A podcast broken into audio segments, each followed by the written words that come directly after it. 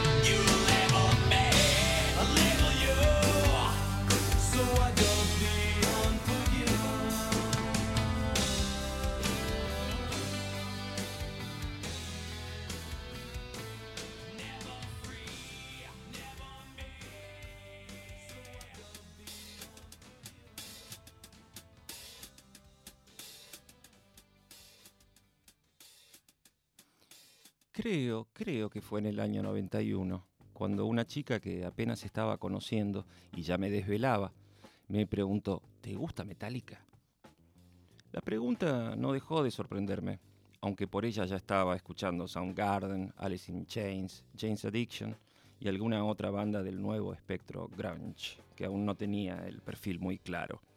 Metallica. Pero esos son heavy metal. ¿Cuáles son? Es que a esa altura, honestamente, tenía todo el segmento heavy mezclado en, una misma bolsa. Podía diferenciar las bandas clásicas de los 70, Sabbath, The Deep Purple, obvio, Zeppelin. Y me gustaba mucho desde que lo escuché Back in Black de ACDC. Pero bueno, a partir de un momento Iron Maiden, Def Leppard, Judas Priest, que sé yo, estaban en un mismo sector de mis gustos musicales, en el sector de atrás. Lo más heavy, entre comillas, que había llegado a disfrutar fue el primer disco de Guns N' Roses, al fin de los 80, que me había resultado refrescante y certero entre tantos protoestilos que naufragaban al final de la década. Finalmente, la chica me pasó los CDs Facelift de Alice in Chains y un disco negro titulado simplemente Metallica. Preparé el equipo de audio a mucho volumen de entrada y lo puse. A ver. La introducción de Enter Sandman me fue poniendo la piel de gallina y cuando entra el riff literalmente se me frunció el orto. Para cuando entra la suprema frase del estribillo, Exit Light, Enter Night, yo ya sentía que tenía superpoderes. Es que no recuerdo haber recibido una carga así de energía nunca antes por la música. Pura energía. Y el sonido, por favor. El productor Bob Rock que venía de hacer Bon Jovi y Motley Crue, cambió para siempre el paradigma de cómo debe sonar un álbum de metal. La claridad, el espacio y el peso del sonido de Metallica, el álbum, creo que fueron factores fundamentales para una necesaria revitalización del género. Y una vez más, el audio fue una importante herramienta para transmitir emociones, sensaciones y también energía. ¿Y cómo tocan? Mi nombre es Richard Coleman y este Un lugar con parlantes.